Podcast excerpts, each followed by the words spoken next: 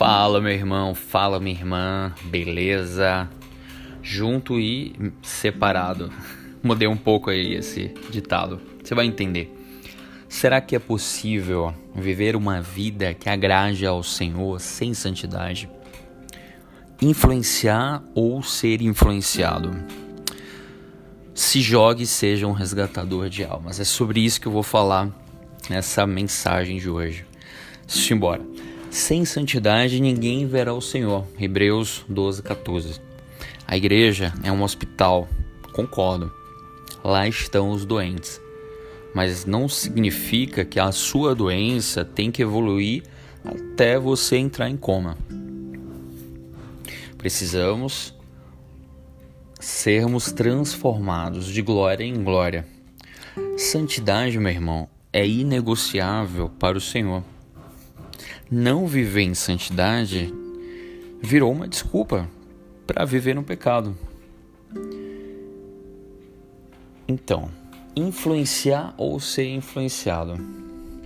Parece que a gente vive numa bolha cristã. Não, mas aí é desviado, é, não é crente, não posso andar.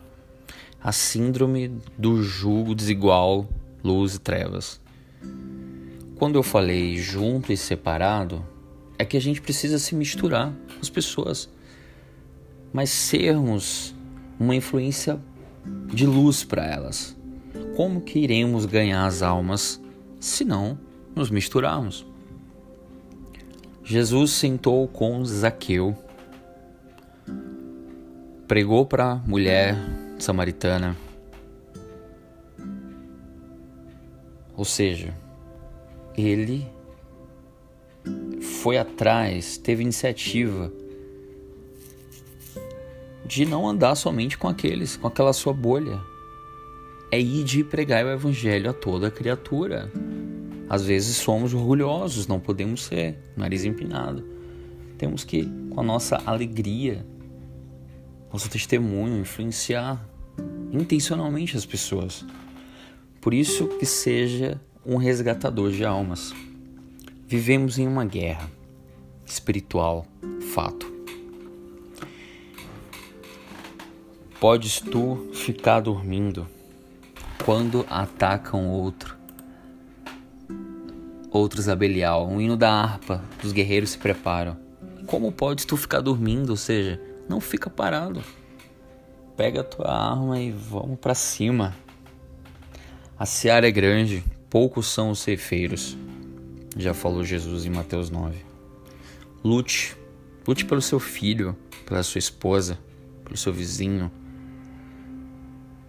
Agrade ao Senhor, fale do Evangelho, seja uma Bíblia andante. A santidade deve ser o assunto do momento. Ser limpo de coração para ver a Deus é se livrar de todo peso, mágoa, luto, perdão, falta de perdão, orgulho, rejeição, imoralidade. Se você nasceu de novo, você aprecia a santidade. É fácil reunir as multidões para os chamados de encontros de vida elevada, consagração, conferência, discurso sensacional, empolgante, pregadores, música alta, salão quente, barraca lotada. Vários dias sem dormir, dormir tarde. Certo, mas será que existe um benefício real e tem raízes profundas, sólido e duradouro? Aqueles que frequentam esses encontros transformam-se em pessoas mais santas, mais humildes, mais altruístas, mais bondosas, mais calmas, mais abnegadas e mais semelhantes a Cristo em seus lares.